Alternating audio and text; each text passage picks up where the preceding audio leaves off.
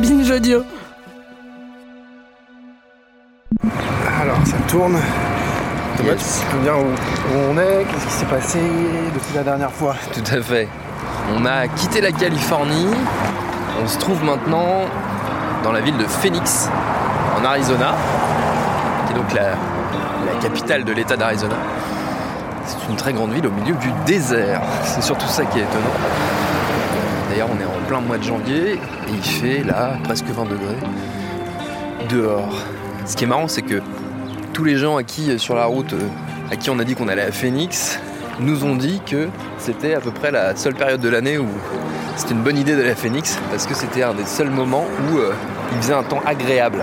Alors non pas qu'il fasse pas beau le reste du temps, parce que là il fait très beau, mais c'est plutôt l'inverse. Parce qu'en fait il fait une chaleur épouvantable une bonne partie de l'année, à tel point que la ville peut paraître quasiment invivable au pic de l'été.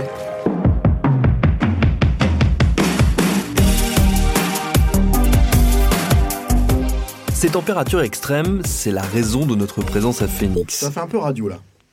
Ces températures extrêmes. Non mais je peux le tourner plus euh, dit. Vas-y.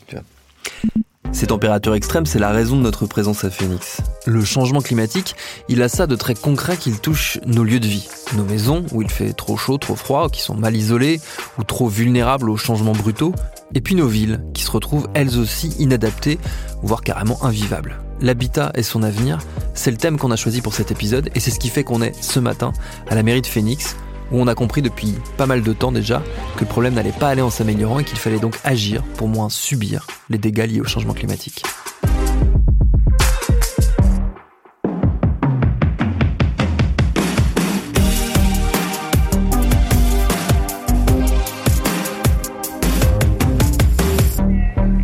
Adapteur Watt, épisode 5. Media for Are you what floor? Department 14? yeah, sustainability and environmental. Okay. Uh, let me go ahead and get your name for Mr. Minute. So I'm Nancy Allen. I- Alors, je suis Nancy Allen, je suis l'administratrice du programme environnemental pour la ville de Phoenix. Phoenix est vraiment en première ligne des effets du réchauffement climatique. Nous avons plusieurs problèmes bien connus et documentés. Le manque d'eau, par exemple, les chaleurs extrêmes, la qualité de l'air. And air quality issues. So those are three of our Ce sont nos trois plus gros problèmes en ce moment, et la ville travaille à les régler à la fois de son côté, mais aussi en partenariat avec nos voisins et la communauté. Uh, uh, short Le niveau bas de la rivière Colorado est une grosse, grosse inquiétude pour Phoenix. La ville s'étend sur environ 1380 km, soit 138 000 hectares. C'est une grande ville avec 1,6 million d'habitants. Il faut fournir de l'eau à ces gens. L'eau, c'est essentiel pour la vie, comme chacun sait. Donc la ville œuvre beaucoup à développer des infrastructures pour s'assurer que chacun des résidents dans cette aire urbaine aura de l'eau. Throughout that 534 square mile area. So the drought pipeline, which Le pipeline qu'on vient de terminer, ça a été couvert dans les médias ces dernières semaines, est l'une de nos solutions. C'est une des infrastructures résilientes qui permettra de transporter de l'eau à travers la ville. Avec les chaleurs extrêmes, Phoenix est l'une des premières villes à avoir un bureau de réduction de la chaleur qui soit financé par les pouvoirs publics. Il existe depuis un peu plus d'un an. Actually have a publicly funded uh, Office of Heat Mitigation. That office has been in existence for a little over a year now. Uh, we continue to have On continue d'avoir de plus en plus de morts à cause de la chaleur. Et d'autres facteurs s'ajoutent. Durant l'épidémie de Covid, les gens étaient plus faibles et moins prompts à faire face à des chaleurs pareilles. Pour ce qui est de la qualité de l'air, disons que ce n'est pas la meilleure.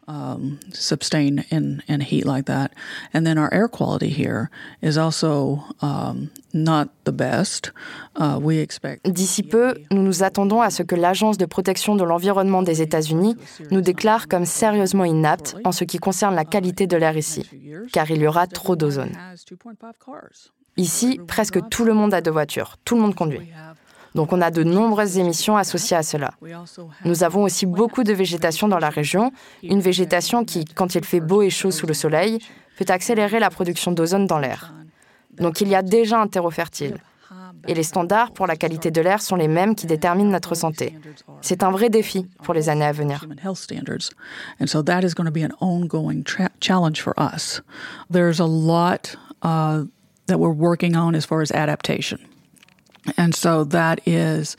Il y a beaucoup de choses sur lesquelles on travaille quand il s'agit de s'adapter.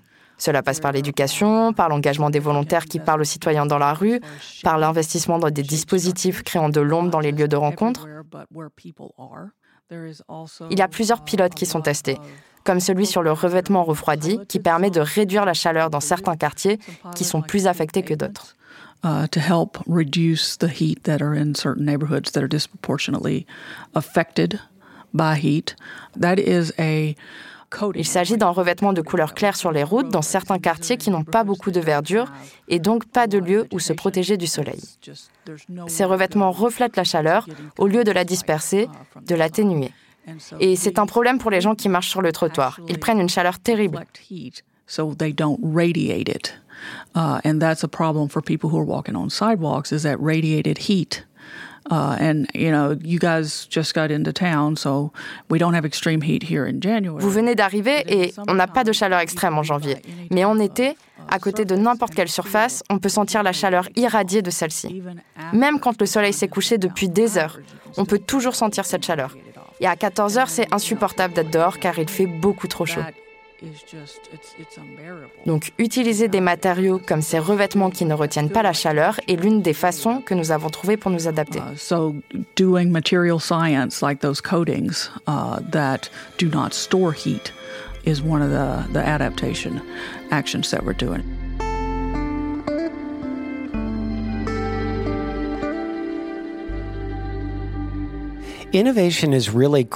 L'innovation est indissociable de n'importe quel changement dans la façon dont nous construisons, car c'est vraiment important d'avoir en tête les défis auxquels nous faisons face et de regarder les éventuelles innovations pour y parer, tout en demandant l'avis de la communauté. and also engaging the community. Michael Hammett, and I am the director of the office. Je suis Michael Emmett, directeur du bureau de l'innovation auprès du City Manager. One of the projects in particular was um, it's called We're Cool, and it's been around for about eight years now. And L'un des projets sur lesquels nous avons travaillé s'appelle We're Cool. On travaille dessus depuis environ 8 ans. Nous avons des centres pour soulager les effets de la chaleur à travers la région. Mais les gens ne savent pas vraiment qu'ils existent. Nous avons donc monté ce projet pour distribuer de l'eau, des plans et reconnecter les gens à ces ressources et à ces lieux. On fait ça dans la rue, lorsque les températures sont au plus haut, quand elles approchent ou dépassent les 40 degrés Celsius. When the temperatures are exceeding, um, you know, 110, 115, 120 degrees. We went into neighborhoods. Nous sommes allés dans certains quartiers à la rencontre de meneurs de projets communautaires qui avaient réuni des volontaires pour participer. Ils nous ont aidés dans nos projets de végétalisation à aller à la rencontre des plus démunis et des sans-abri. C'est grâce au pouvoir et à la disponibilité de ces volontaires que nous pouvons mener ces projets à bien. To engage to address these in a in a in a way that really shows impact. And a lot of people think of technology as the answer to everything. Well, that's a component of it. Beaucoup de gens pensent que les nouvelles technologies sont la réponse à tout. C'est une partie des choses, oui. Mais une ville intelligente est aussi une ville dans laquelle on peut vivre, qui est sécurisée, qui est vibrante, où l'on se sent bien. Et vous pouvez le voir dans notre ville, les technologies peuvent aider. Par exemple, à déterminer les zones où les températures sont les plus élevées, là où les revêtements au sol irradient le moins de chaleur. C'est important, mais ce n'est pas toute la réponse. Et on essaye de faire attention au revers de la médaille, car il y a des conséquences inattendues à ces nouvelles technologies. Il y a toujours quelqu'un qui reçoit la plupart des bénéfices et d'autres qui en paient le prix.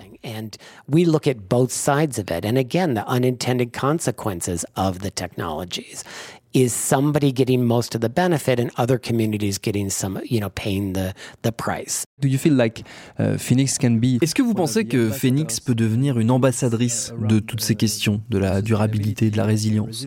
Un exemple même pour les autres villes américaines cities in the US? That is, I love that question because yes, and so can other cities. I feel like Phoenix. J'adore cette question parce que oui, nous le pouvons, mais d'autres villes aussi. Nous travaillons tous ensemble. Phoenix fait face à ses propres défis et nous pouvons être meneurs de la discussion sur pas mal de sujets, car on les gère depuis longtemps. La chaleur est évidemment un des exemples. Of that. But also cities, uh, we mentioned. Mais d'autres villes, comme Paris, peuvent nous inspirer. À Paris, par exemple, il y a un gros travail autour de l'eau, et notamment la façon dont l'eau potable est accessible à tous dans les espaces publics. C'est basé sur un modèle ancien qui a une centaine d'années, qui repose sur l'équité et qui marche. Ça sert la communauté et cela a pu apporter des réponses à certains défis. challenges. So we're looking to Paris for that and rising temperatures in other cities in Europe, in the United States.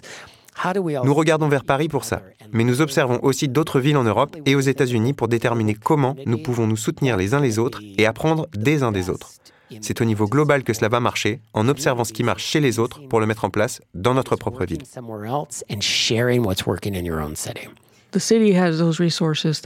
Une ville a toutes les ressources pour aider les populations au niveau individuel. C'est plus facile. On se rend bien compte au niveau individuel que le problème est immense et on peut se sentir impuissant face à ce qu'il faudrait faire, que ça ne servira à rien. Mais au niveau de la ville, on peut partager les choses qui peuvent aider à améliorer la situation. Et si un petit groupe commence à se réunir, on voit déjà du changement. C'est ce qui fait la différence entre l'action locale au sein d'une ville et l'action gouvernementale. C'est plus difficile pour le gouvernement de toucher l'individu pour le motiver.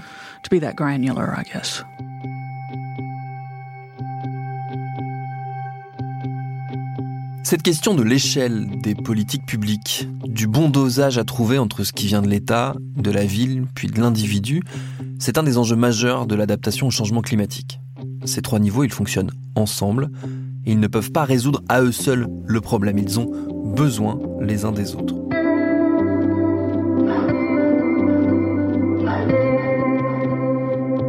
Après, ça n'empêche pas certains de penser que c'est à un niveau plus individuel, justement, qu'on s'en sortira. C'est le cas de notre prochain invité, qui nous attend à 800 km de là, au Nouveau-Mexique.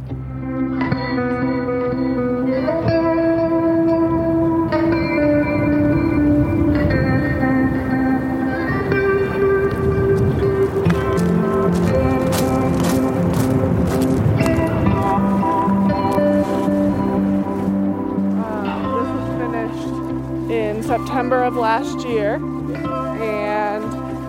it is a two bedroom, two bathroom model, and it is currently one of our nightly rentals. Okay. So, and then Mike's just in here. Uh, my name is Michael Reynolds. I'm an architect in. Uh, Je m'appelle Michael Reynolds. Je suis architecte dans plusieurs États et aussi au Canada. J'ai inventé et je développe le concept des Earthships. Earthship concept. Michael Reynolds a 78 ans. Il a les cheveux blancs, mi-longs et une grosse chapka sur la tête. Il a tout à fait l'air d'un rescapé du mouvement hippie des années 60. D'ailleurs, c'est ce qu'il est. Ça fait un demi-siècle qu'il milite pour faire reconnaître son invention, les Earthships. Là où nous nous trouvons, sur Earthship Way, juste à côté de Taos et du Rio Grande, au Nouveau-Mexique, il y en a une grosse centaine. La plupart sont habités. Et alors les Earthships, ça ressemble à un mélange entre les maisons troglodytes du premier Star Wars et le palais idéal du facteur cheval. Des maisons rondes qui ont l'air de débarquer d'une autre planète. D'ailleurs, Michael Reynolds déteste qu'on dise que ce sont des maisons. It's a concept for a building that c'est un concept d'habitation qui comprend comment notre planète fonctionne afin de vivre de façon durable avec ses habitants. C'est un bâtiment autonome. Nous avons développé au fil des années six fondements qui définissent vraiment une Earthship. Um, and we have over the years developed six points that really make it an Earthship. And they are c'est confortable, c'est un refuge sans énergie fossile. L'approvisionnement en électricité et eau sont autonomes. La nourriture est produite sur place en autosuffisance et tout est hors des circuits habituels. On utilise également ce que notre société appelle déchets comme matière première pour construire jusqu'à 40% du bâtiment. Using the byproducts of our society called garbage for at least 40% of the building of the building. So if a building meets those requirements, Si un bâtiment respecte ces critères, alors c'est un Earthship. Ici, chaque mur est fait à partir de pneus et de terre. Ça fonctionne un peu comme une bouteille thermos, comme une soupe qu'on veut garder chaude toute la journée. Tu mets la soupe le matin quand elle est chaude dans le thermos et à midi, quand tu veux la boire, elle est toujours chaude. put your hot soup in in the morning and it's an insulated bottle. And you go to drink your soup or eat your soup at noon and it's hot still. The soup is mass. La soupe, c'est une masse. Et la masse, quand elle a de l'isolation autour d'elle, elle garde sa température. Imaginez ce thermos plein de soupe, il a une petite bulle d'air dedans. Eh bien, c'est là que vous êtes, dans la petite bulle. La soupe vous réchauffe. Elle ne peut pas perdre sa chaleur car elle est bien isolée et le soleil tape dessus. Vous êtes dans la bulle, dans cette chaleur et vous avez chaud. Eh bien, c'est ça cette pièce. Cette pièce qui est faite de murs de 3 mètres d'épaisseur composés de pneus qui vous tiennent au chaud comme la soupe. On ne réchauffe pas par du gaz, mais par le soleil qui, en réchauffant les murs, réchauffe la pièce. Ces murs peuvent garder la chaleur pendant des jours et des jours. Alors oui, s'il fait mauvais temps pendant 5 jours, ça se refroidira un peu. Mais les canalisations ne gèleront pas, jamais. Ce sera toujours un refuge.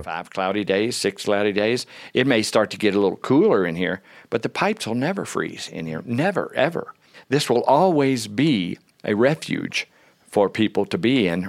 And 99.9% of the people on the planet don't even know this is possible. 99,99% des habitants de cette planète ignorent même que c'est possible. En fait, un jour, je suis revenu d'un de mes voyages en me disant que tout le monde aux États-Unis avait besoin de ça. L'électricité est difficile à amener. Parfois, on a des ouragans ici, ou des inondations et plein d'autres catastrophes. Ce pays, mais aussi les pays européens, ont besoin de ces habitations. Tout le temps, en fait. Et cette invention ne règle pas uniquement des soucis liés à des catastrophes. Elle répond à tellement de problèmes pour la survie de l'humanité.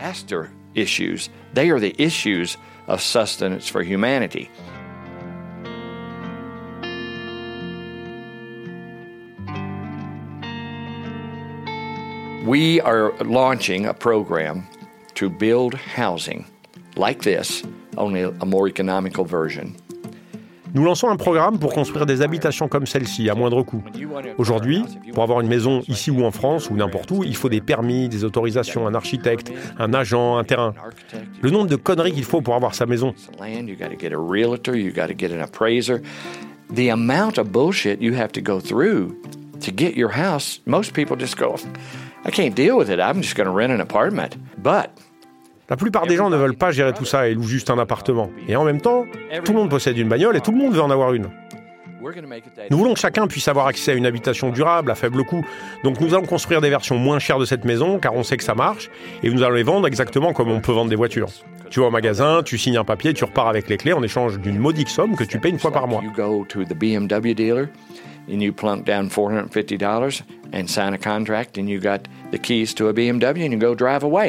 You go to the BMW dealer and you plunk down $450 and sign a contract and you got the keys to a BMW and you go drive away for $450 a month. We're going to make the housing that way. You lease one of these for $1,600. On va faire pareil pour nos habitations. Ça va coûter 1600 dollars, le loyer sera de 1000 dollars par mois. On va les subventionner à hauteur de 600 dollars, ça se fait beaucoup ici. Comme ça, notre entreprise récupère une petite marge, mais les gens n'ont qu'à payer 1000 dollars. Et on utilise nos profits pour en construire plus. On n'a pas besoin de profit en soi, mais il faut bien vivre un peu. On- Donc on va les louer comme des voitures. Grocery money. So we're going to lease them just like automobiles.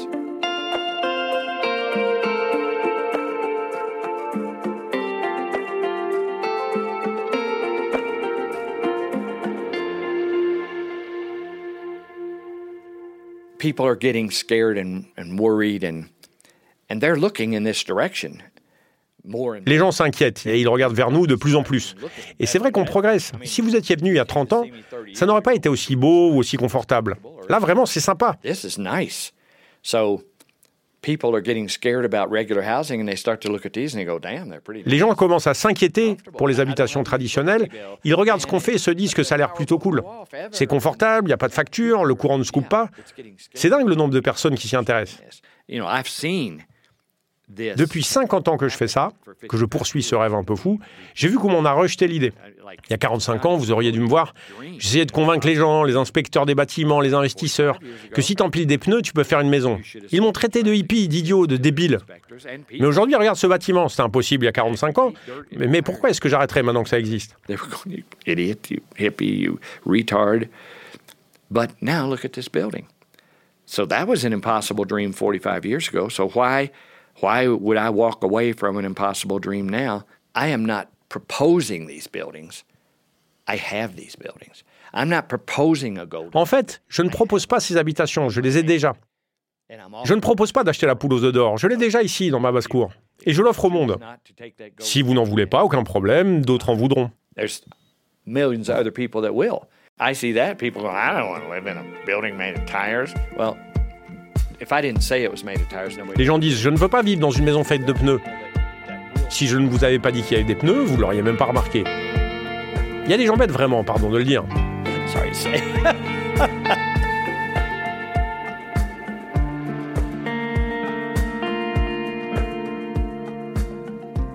Difficile de savoir si les Airships de Michael Reynolds seront un jour la norme ou au moins un peu plus familiers dans nos paysages. Ça viendra peut-être.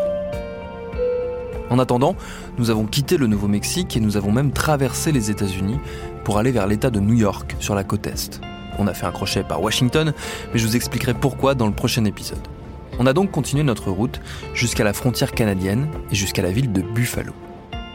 Buffalo, vous en avez peut-être entendu parler récemment puisque la ville et sa région ont été victimes d'un blizzard très brutal à la fin de l'année 2022, un blizzard qui a fait des dizaines de morts. This storm, Tom, has been described as epic and historic. So just how epic are we really talking? And as you're looking at the weather across the country, where are the biggest concerns in this hour? Well, I mean, they're going to be where they're still uh, searching roadways for vehicles. Uh, unfortunately, the death toll may go up and finding people inside their homes that lost power. I mean, we've had deaths from people falling off the roof trying to clear the snow. Uh, it's just terrible. They've had more snow now already this year than they typically see all year long. Malgré ces événements récents et dramatiques, Buffalo défend depuis quelques années maintenant, via son maire Byron Brown, l'idée qu'elle sera un jour un refuge climatique pour celles et ceux qui devront quitter leur ville devenue trop chaude ou détruite par la mer. Cette affirmation, elle a été soutenue par plusieurs chercheurs qui estiment que Buffalo et d'autres villes du nord-est américain, dans la région des Grands Lacs, pourraient effectivement accueillir ces potentiels migrants. C'est pour ça qu'on est là, pour voir à quoi ça ressemble un refuge climatique. Je suis Brendan Mehaffey, directeur exécutif du bureau du planning stratégique à la mairie de Buffalo.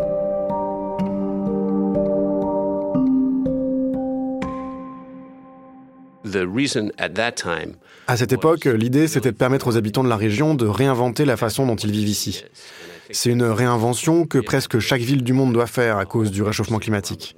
Car ce à quoi étaient habitués les habitants toute leur vie, et leurs parents avant eux, ne semble pas être pérenne dans les années à venir.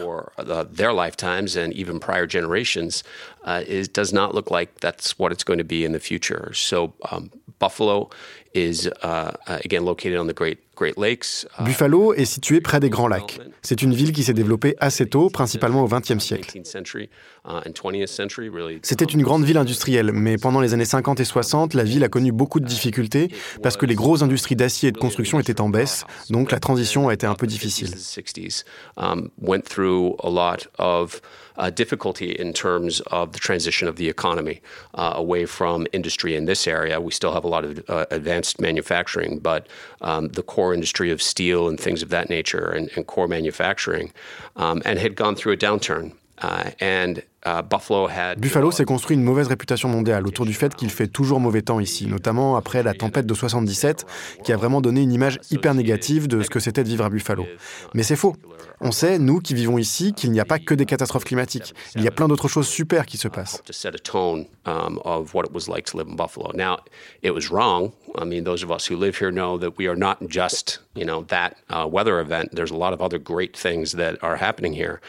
Uh, Il y avait une sorte de malaise général au sein des habitants, mais maintenant notre ville se réinvente et les gens veulent venir ici grâce au climat.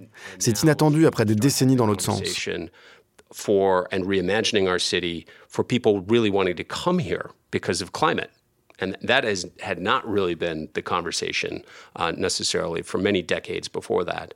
Um, but now it has really taken off. Maintenant, les gens comprennent que c'est un bon endroit où s'installer, où les étés et les automnes sont agréables, et ils l'étaient d'ailleurs bien avant les effets du réchauffement climatique.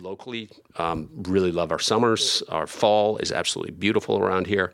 Um, as it is before any change in the, in the climate. So the conversation la discussion était vraiment axée sur la réinvention de ce que la ville de Buffalo représente. Et pas seulement pour nous, mais aussi dans le contexte d'une transition globale comme celle que nous connaissons actuellement au niveau du pays. Est-ce que d'après vous, le blizzard qui vient de se produire euh, ici dans la ville et qui a fait pas mal de dégâts, ça remet en question euh, ce projet de devenir un refuge climatique. I think it was obviously an extremely challenging week that we went through, but through the remainder of the year, uh, it, again, it's. Nous avons vraiment vécu une semaine très difficile, mais le reste de l'année, le climat est bon, honnêtement. En vérité, nous avons eu un type de tempête. Et ces dernières semaines, il y a eu la même chose en Californie, dans le sud. Ce sont des conditions extrêmes qui semblent avoir un impact sur tout le pays en ce moment et le monde entier même. With its atmospheric river, with the um, tornadoes down in the south. Just it's extreme weather overall that really seems to be impacting uh, this this entire country, this entire world. So uh, just like every other city, the city. Comme toutes les autres villes, la ville de Buffalo doit se concentrer sur la transition et se préparer à faire face à ce que ce genre de tempête arrive de plus en plus souvent. Being prepared uh, for these types of storms to be happening more often, which is. Uh, um, Et c'est ce qu'on fait déjà. On apprend de cette dernière tempête. On a une équipe qui va analyser comment on a réagi pour mieux se préparer aux prochaines. Mais encore une fois, ce n'est pas une discussion qui concerne seulement Buffalo. C'est une conversation globale pour réinventer qui nous sommes dans ce nouveau monde qui s'ouvre.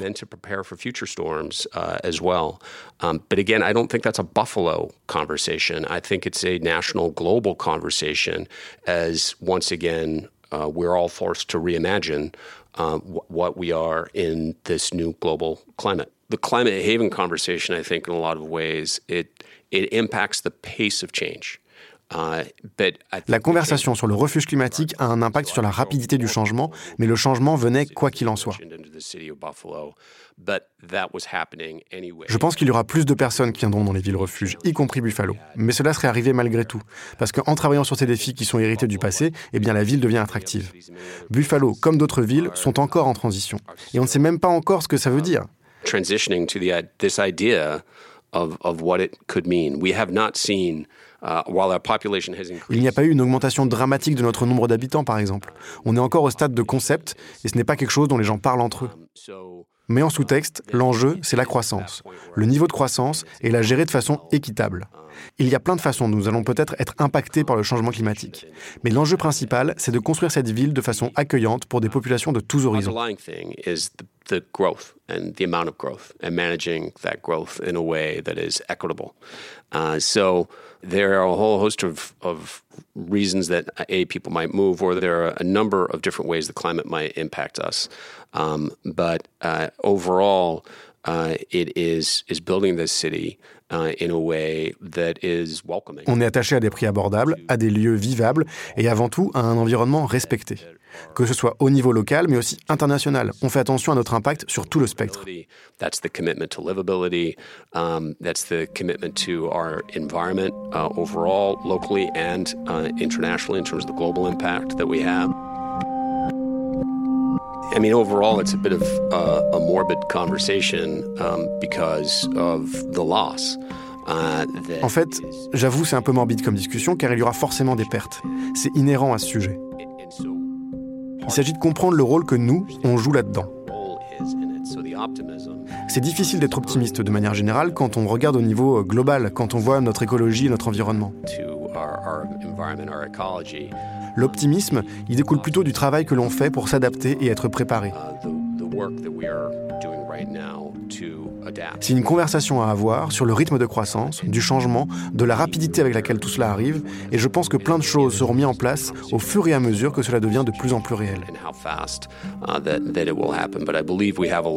The, the pieces uh, in place or will be in place uh, for this um, as uh, it becomes more of a reality uh, with, uh, and we'll see over what period of time that happens. So, uh, not to um, put our head in the sand about the fact that. Donc l'idée n'est pas de faire la politique de l'autruche. Tout cela va arriver.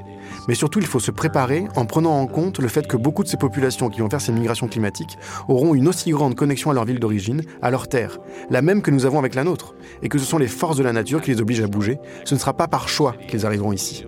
Ce sont vraiment des sujets délicats auxquels nous allons devoir faire face. Now, through a force of nature, uh, are, being many forced to leave, or um, at, varying levels uh, in, terms of making that choice. So uh, it's a very delicate conversation uh, overall.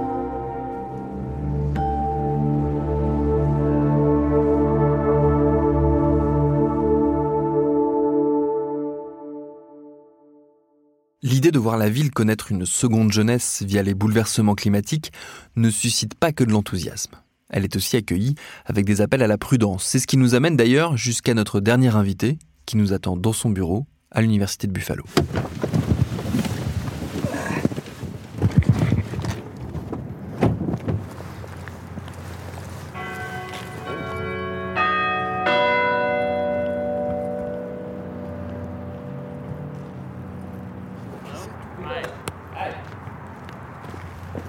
Hi. Hi, good morning. Nice to meet you. Nice to meet you as Thomas. well. This is Quentin. Quentin. Nice to meet you. Sorry, late. My name is Nick Rakovich, and I'm an associate. Je m'appelle euh, Nick Rakovic, je suis professeur associé dans le département d'architecture à l'Université de Buffalo. We just recently lived through a natural disaster here in Buffalo with a blizzard that happened over Christmas. Nous venons de vivre une catastrophe naturelle à, à Buffalo, une tempête de neige juste avant Noël. Mais Même dans une ville qui est fière de se considérer comme une ville d'hiver, il y a eu plus de 40 morts. Et je pense que cela montre bien la vulnérabilité de beaucoup de nos quartiers et de nos habitants. Si on veut être un refuge climatique à l'avenir, pour gérer les tempêtes ou les vagues de chaleur, nous devons travailler pour que nos maisons et nos quartiers soient plus adaptés. Nous devons aussi renforcer nos liens sociaux au sein de la ville pour s'assurer que nous pouvons nous adapter aux changements que nous allons vivre. strengthen our social cohesion, you know, in the city to to make sure that we're we're able to adapt to the changes that we will see. So I, I think there are three things actually that. On peut quand même souligner, selon moi, trois choses qui sont de bon augure pour Buffalo à l'avenir. Tout d'abord, l'accès à l'eau avec les grands lacs. Ensuite, nous avons l'un des plus grands projets d'énergie renouvelable aux États-Unis avec le Niagara Power Project. Nous avons donc accès à beaucoup d'électricité propre. Et enfin, en vérité, il y a eu assez peu de catastrophes naturelles dans la région. Mais tout cela peut changer dans les années à venir. Si on regarde les changements en ce qui concerne les orages, etc., on voit bien que cela peut impacter les communautés de façon plus sévère.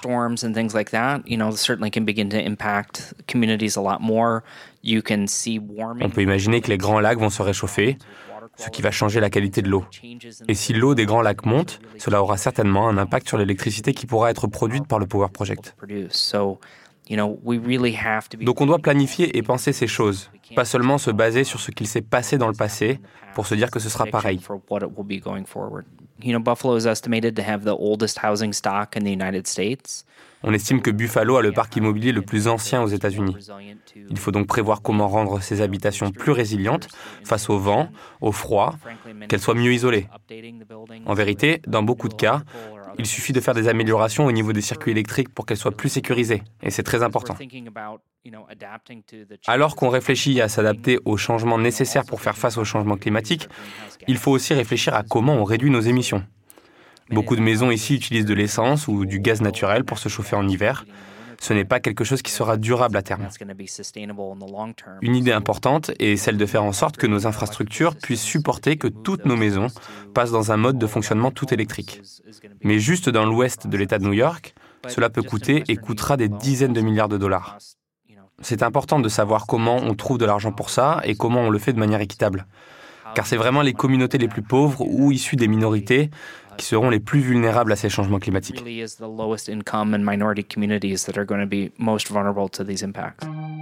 La question de la justice sociale, c'est précisément le sujet du prochain et dernier épisode de notre série. C'est d'ailleurs, je vous le dis tout de suite, la raison pour laquelle, souvenez-vous, on a fait un crochet par Washington, la capitale fédérale des États-Unis.